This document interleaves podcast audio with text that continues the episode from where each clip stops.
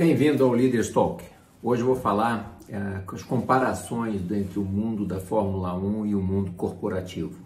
Tem mais coisa parecida do que você pode imaginar. Vamos junto?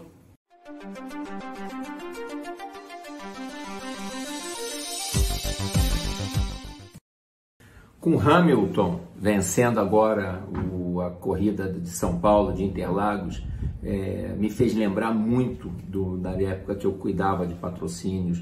Tem aqui a luva do Maurício Gujalmin, a luva do Felipe Jafone, os capacetes. E na época, que eu tinha 20 anos atrás, eu não tinha noção das semelhanças entre o mundo corporativo e o mundo da Fórmula 1, os bastidores da Fórmula 1. Eu assisti recentemente uma série da Netflix chamada Drive to Survive, Dirigir para Viver, e aí ficou assim, me lembrei de 20 anos atrás, eu lá nos Estados Unidos, vendo o movimento dos pilotos nos bastidores, o estresse de chegar ao final da temporada e não saber se vão ter ou não uma equipe para correr, pilotos com mais dinheiro trazendo patrocínios ou patrocínios, ganhando posições de, de pilotos talvez melhores, mais competentes.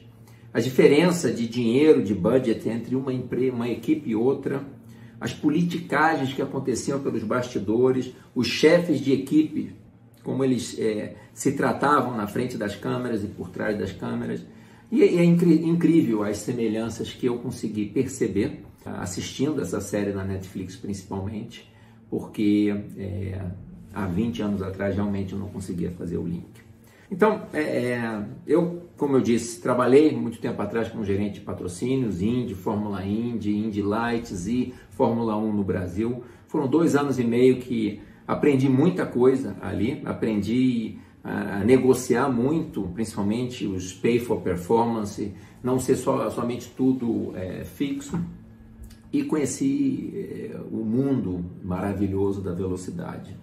É, na época, é, é, meus amigos até brincavam, você ainda ganha, recebe salário para trabalhar com isso. Mas é, é, a maioria só enxerga o glamour de, de, dos pilotos, das equipes, dos chefes de equipes, não consegue ver os problemas que passam por trás. Muitas vezes isso acontece também no mundo corporativo. As pessoas veem, ah, o cara chegou a CEO, é presidente da empresa, é diretor, mas não consegue enxergar os sacrifícios ou o que acontece por trás das câmeras, né, dos bastidores. É, é, não é só o mundo glamouroso.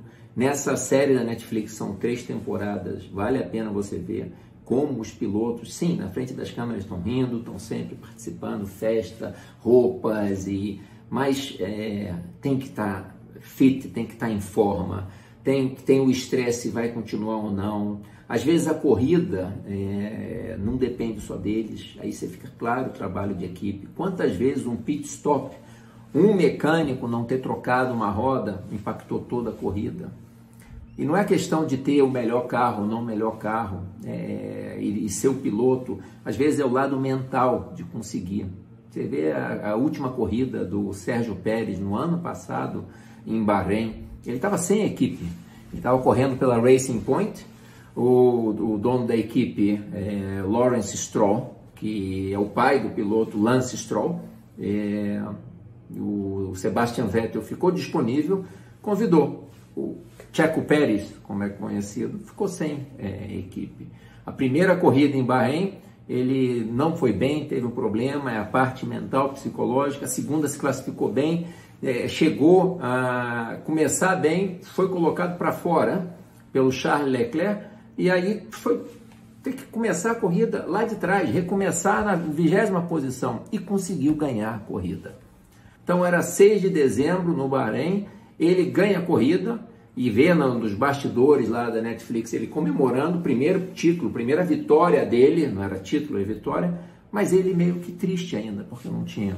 Uma semana depois, ou duas, a Red Bull é, Racing, é, o Christian Horner convida ele para ser o segundo piloto a correr na, na, equipe, aí o Alex Albon, essa... Então, o mundo é, e essa outra semelhança com o mundo corporativo, qualquer lugar, está mudando muito rápido ele tinha certeza que não ia ter mais, é, é, não ia correr a temporada de 2021, e por ter ganho a última corrida dele ter ganho de uma forma espetacular sair de 20.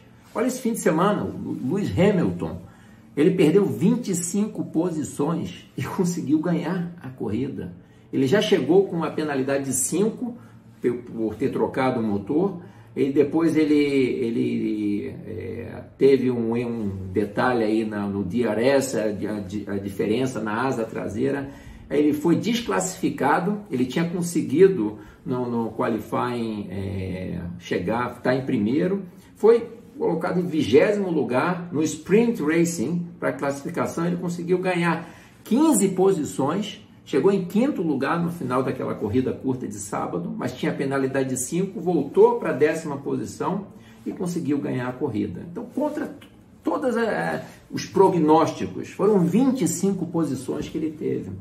Isso acontece também no mundo corporativo. Às vezes, dependendo de um, teve sorte, teve. Teve um safety car que veio na, na hora certa, ele teve uma troca, o pit stop mais rápido do que o Max Verstappen. Então, várias coisas contribuem para o fator. E também tem o, o, o oposto. O cara está indo muito bem. Eu fiquei surpreso assistindo essa temporada, o Sebastian Ocon, como ele era bom tecnicamente, mas não tinha dinheiro. Então perde às vezes, o George Russell também perde às vezes condições porque não depende só dele, depende de ter um carro, carro competitivo, depende de ter uma equipe. E uma coisa que eu reparei que vários falavam, o primeiro competidor, o primeiro inimigo está dentro da própria equipe, que é o que tem as mesmas condições. Aí você para e pensa, como um ambiente corporativo tem isso? Tem. Infelizmente ou felizmente para alguns tem. E tem empresas que ficaram famosas com essa concorrência, essa meritocracia, o que se chamava essa concorrência saudável, mas muitas vezes não era saudável. Muitas vezes as pessoas puxavam o tapete. Na frente estavam sorrindo. Então, você também tem isso na empresa. O primeiro que você tem que surpreender, superar, é o seu par. E, e, e, e é, pouquíssimas pessoas, só os global CEOs, que talvez não tenham um par.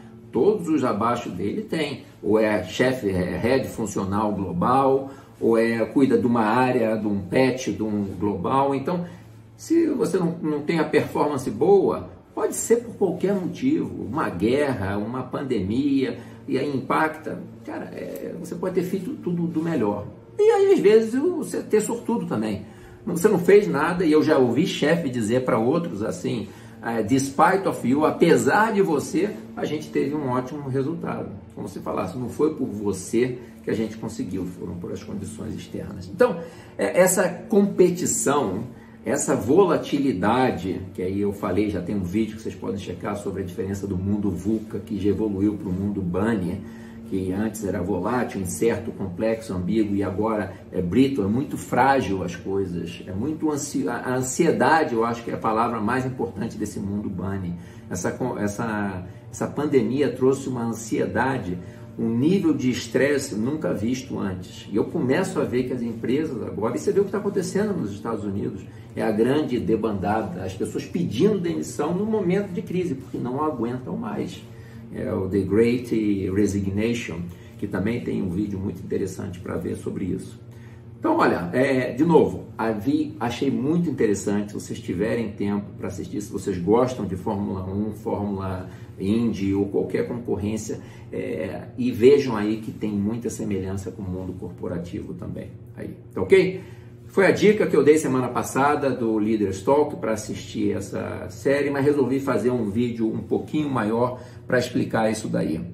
Então, é, é, como atuar nesse ambiente competitivo que tem gente interna puxando seu tapete, tem os concorrentes de fora, tem os, os big bosses, os donos de equipe ou os, os CEOs das, das, das equipes que às vezes têm que trabalhar junto contra uma regulação, contra, mas são competidores ferrenhos e chega a ter. Eh, as pessoas falam: o que você quer? Eu quero destruir o outro, a outra equipe. Porque existe essa competição, inclusive por dinheiro. Os quatro primeiros equipes, as, as construtoras, ganham dinheiro da FIA. E, e, eu acho que a Liberty, que pegou a Fórmula 1 e está fazendo essa série da Netflix, está conseguindo algo surpreendente. Os Estados Unidos nunca foi um mercado para Fórmula 1. Lá era mais NASCAR, Indy Lights, Indy Racing, Indy Kart. e eles conseguiram através da Netflix. Esse ano foi, foram as corridas que tiveram mais público é, da Fórmula 1 de todos os tempos. Então, como você consegue sobreviver nesse ambiente ultra competitivo, corporativo ou não? Para você, mantenha calma, confiança no seu taco, isso é importante, e muita inteligência emocional e garra, grit. A resiliência é muito importante também. E para a empresa, ou uma equipe de Fórmula 1, ou qualquer, que tenha um propósito relevante para seus empregados e consumidores. Isso é o que está fazendo a diferença das empresas que não têm muitos empregados ou funcionários pedindo demissão ou tendo burnout. Ok? Então espero que estejam gostando. Se, se sim, deem um like, se inscrevam no canal. Menos da metade só dos que assistem o meu canal estão inscritos. A inscrição não custa nada, mas me ajuda a entender melhor o perfil da minha audiência e eu até poder direcionar mais os vídeos que eu estou fazendo. Vocês podem checar também meu vídeo no podcast do, do, do Spotify e no Apple Connect também. Ok? Conto com vocês, um grande abraço, fiquem com Deus.